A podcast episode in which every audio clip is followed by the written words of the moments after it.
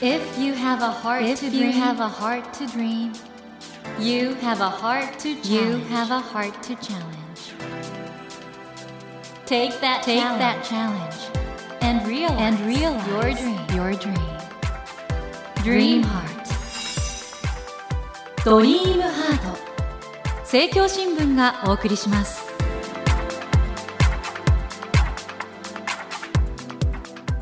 皆さんこんばんは茂木健一郎です。東京 FM のスタジオから全国38局ネットでお送りしていますドリームハート。この番組は日本そして世界で活躍されている方々をゲストにお迎えして挑戦や夢に迫っていきます。さあ今夜も集英社より新刊メイクバンカブルを発売されました作家の黒木亮さんをお迎えしています。こんばんは。こんばんは。よろしくお願いします。いやもう先週はもうすごい話を聞いてしまって。これでも日本は今30年間経済停滞しててあの黒木先生は日本の雑誌でもオンラインの記事とか連載されて非常に鋭い分析されてるんですけどズバリ日本経済処方箋というかどうすればいいですか？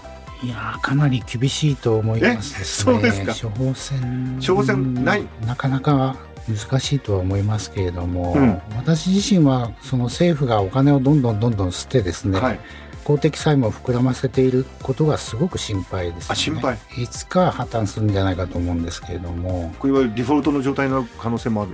デフォルトっていうか今すごくいろんな意味で悪くなってきてますよね。年金の支給年齢が上がるとかですね、年取っても働けなきゃいけないとか、はいは医療費の負担が上がる。だから実際にガターンと来てるんじゃなくてもじわじわ悪くなっていると、ただ逆にそのインバウンドの観光なんかは日本がすごく認知されてきて、うん。外国に人気ができてきてますから全く悪いところだけでもない。今回あのフィンランドからフィンランド経由で帰ってきましたけれども、乗客ほぼ飛行機満員でしたけど95%が欧米の人でもうすごいインバウンドで入ってきたなってそれは感心しましたね黒木さんねあるところで日本はもう観光立国になっちゃうのかなっていうようなこともおっしゃってましたがそうですね。まあ悪いことじゃないと思うんですよね。僕らがイギリスに行った1988年頃は日本はもう黄色いエコノミックアニマルの変な人種だと思われてたので、どうして日本のこと分かってくれないのかなと思ってたんですけど今はすごく認知されてて高く評価されて、それはすごく良かったなと思ってるんですけどね、日本人としてイギリスに住むのは住みやすくなりましたか？住みやすくなったと思いますね。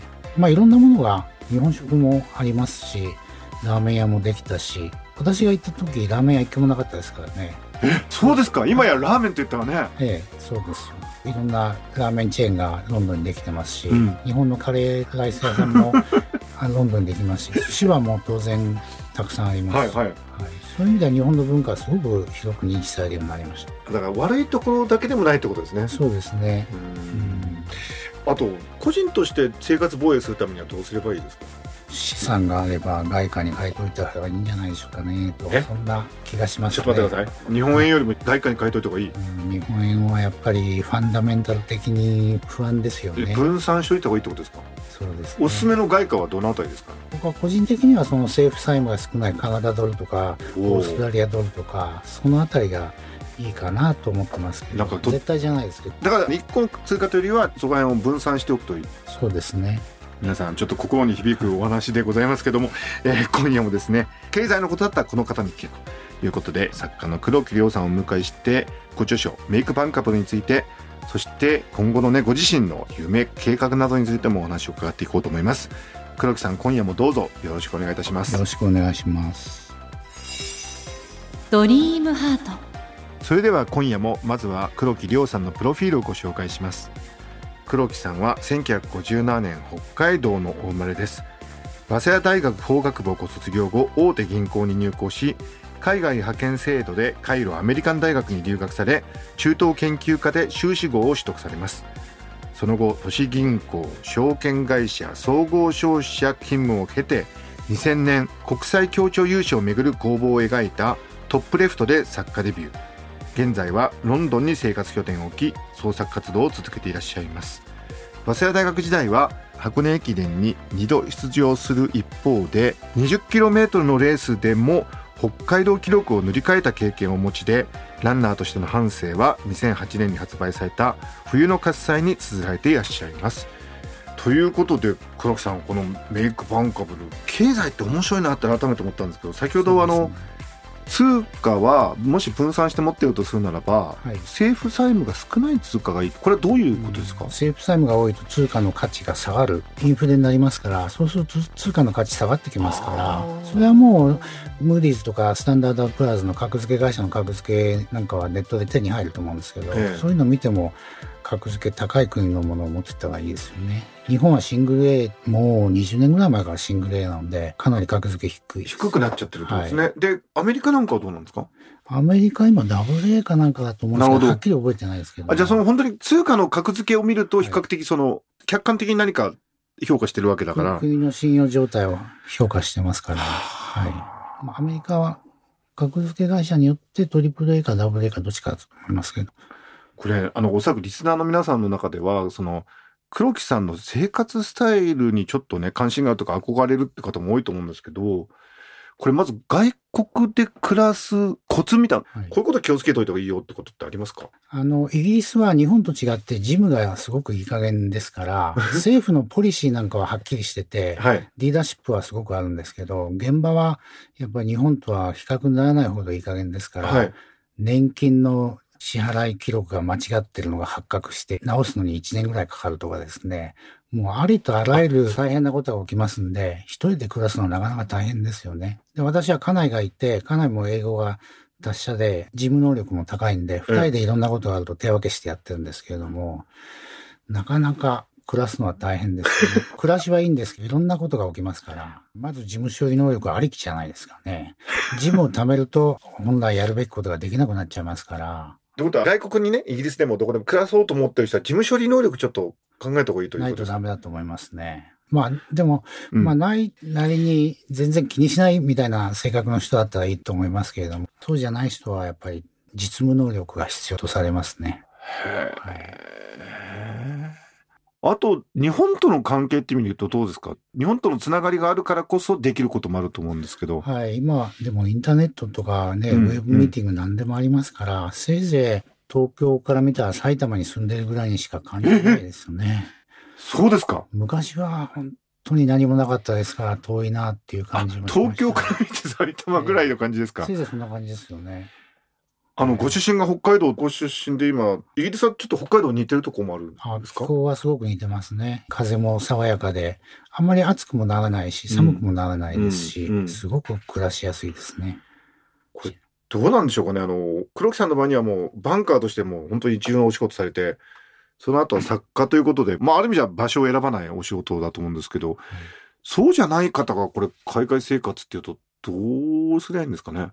うんでも今はよっぽどのアフリカの奥地でもない限り、え日本のテレビも見られるし、イうんンターネットもありますし、飛行機の便もありますし、意外と海外暮らしやすくなったなと思いますよね。じゃあなんか仕事があったら、なんとかなりそうな。なんとかなると思います。はい。黒木さん、本当にたくさんのご著書があるんですけど、あるインタビューの中で、ご自身の経験で書けるのはもう一冊か二冊くらいで、あとはもうリサーチして書くんだっていうようなことをおっしゃってますが、そうですね。先輩作家にも言われましたけど、ええ、自分で取材できないと書けないよって言われましてね。これ取材能力っていうのはどうやって磨くんですか？あ、これはですね、あの、やっぱり銀行員としていろんな人に会いに行って話を聞いて、向こうのニーズを探って案件をまとめていくはい。というのと全く同じですよね。うん。あの、いろんな人に会って話を聞いて作品にまとめていくと。で、それをマーケットに出して売れたり売れなかったりっていうのも国際協調主と同じで、なるほど。全くやってることは同じなんですよね。はあで、売れないと、まあ次がなくなるっていううんうん怖さも同じですし、うんですから、バンカーから作家になって随分違った世界に入りましたねって言われるんですけど、僕は同じじゃないのっていう感じですね。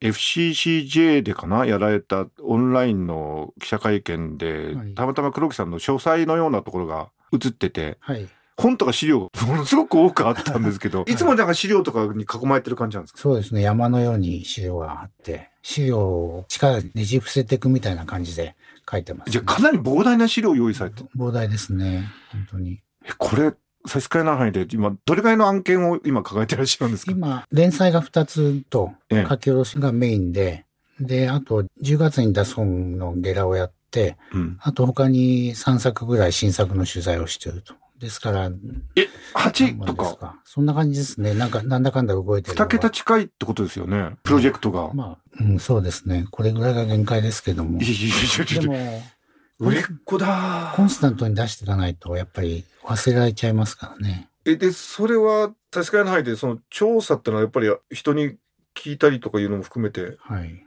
ある意味ではそういうやり方は別にロンドンにいようがどこにいようが変わらない変わらないですね。ですかね。はい。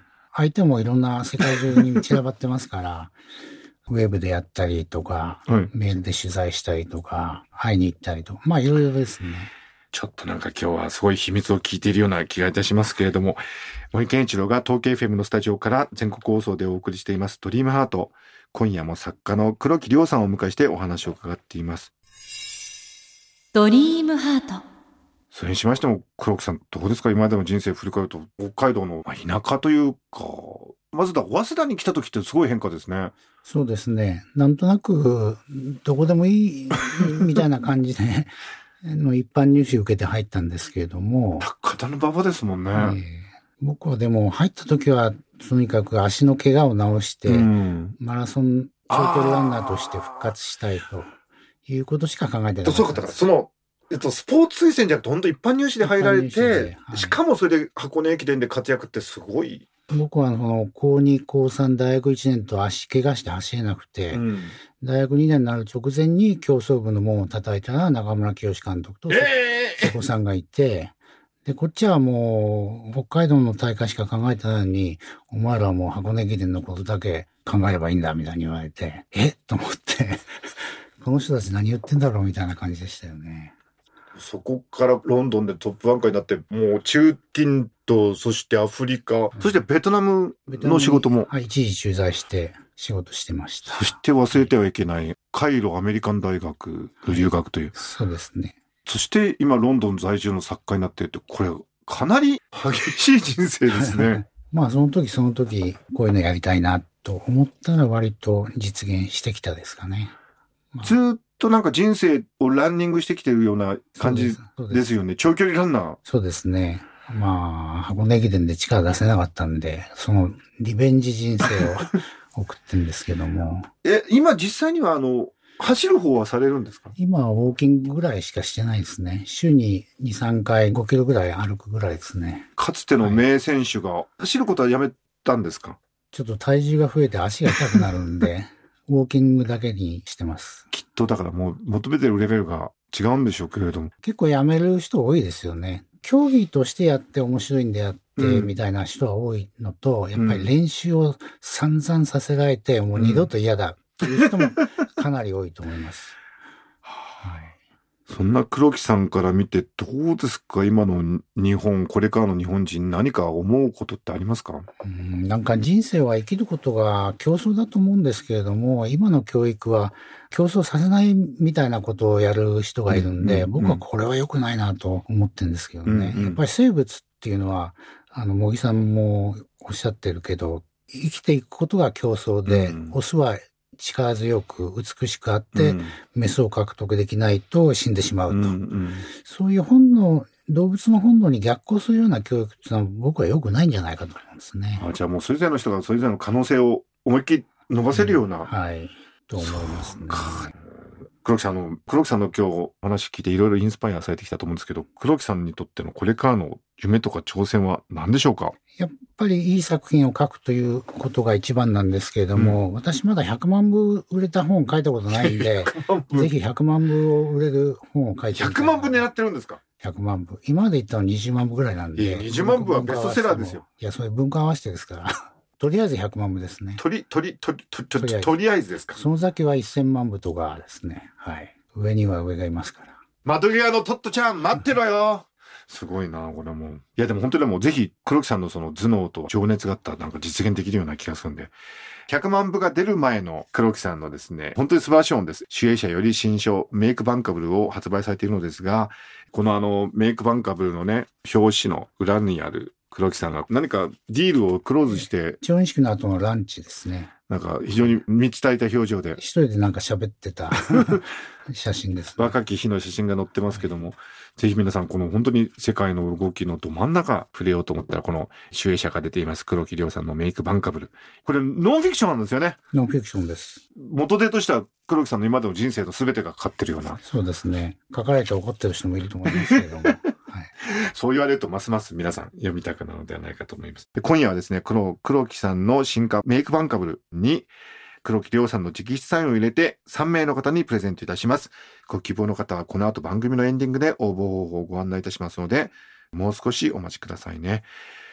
ということで、あの、黒木さん、改めましてなんですけど、このメイクバンカブルの読者、そしてもう黒木亮ファンもたくさんいると思うんですけど、ぜひちょっと最後に読者の方にメッセージをお願いいたします。そうですね。あの、まあ、ありのままに、自分の成功も失敗もありのままに書いたので、これをまあ、いい意味でも悪い意味でも、あの、ビジネスマンの方とか学生の方とか参考にしていただければとても嬉しいなと思います。森健一郎が東京 FM のスタジオから全国放送でお送りしていますドリームハート。今夜も作家の黒木亮さんをお迎えしました。黒木さん、本当2週続けて素晴らしいあの学びがありました。本当に心から感謝いたします。ありがとうございました。こちらこそありがとうございました。Never let go of that dream. Never forget Never that forget heart to that challenge. heart to challenge. Dream heart. 茂木健一郎が東京 FM のスタジオから全国38局ネットでお送りしてきましたドリームハート。今夜も集英社より新刊メイクバンカブルを発売されました。作家の黒木亮さんをお迎えしました。いかがでしたでしょうか？ランナーの黒木さんがね、ずっとずっと人生走ってきて見えてる風景を小説にしてくださるんだと思うんですけれども、僕はその走り続けるって一つの才能なんだろうと思うし、どんな人生も実はね歩いていると思ってたら走ってるってこともあるしね。休んでると思ったら実は自分の心がどんどん変化してるってこともあるし僕はどんな人もランナーだと思うんです。ですからそれぞれの人がそれぞれの景色を見てる。黒木さんはこのメイクバンカップに書いたような景色をご覧になっていた。でなんかね他の人の書いた文章を読むとあ自分の人生で見えてる風景はこうなんだなって逆に自分の人生がどういうランニングのコースなのかっていうの分かるような気もすると思うんでその意味でもぜひ皆さんこの集英社のメイクバンカブルその比較される人生は違ってれば違ってるほどいいからね。こんな人生あるんだ。こんな仕事あるんだっていう驚きのこの新刊メイクバンカブルぜひお読みいただけたらきっとこれからの皆さんの人生の栄養ドリンクになるのではないかなと思います。それではお待たせいたしました。プレゼントの応募方法をご案内いたします。ご紹介してきました黒木さんの新刊メイクバンカプルに直筆サインを入れて3名の方にプレゼントいたします。先ほどサインされてましたけど最後に楽観まで押されてました。完全版です。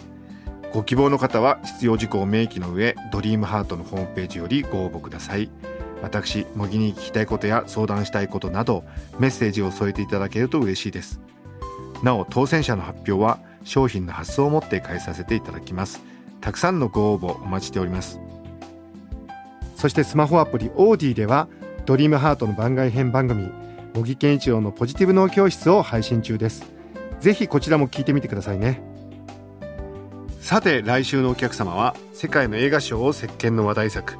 映画「星屑の片隅」での監督で今世界で注目されている香港の映画監督ラムサムさんをお迎えします。来週もどうぞお楽しみに。それではまた土曜の夜10時にお会いしましょう。ドリームハートお相手は森健一郎でした。ドリームハート。政教新聞がお送りしました。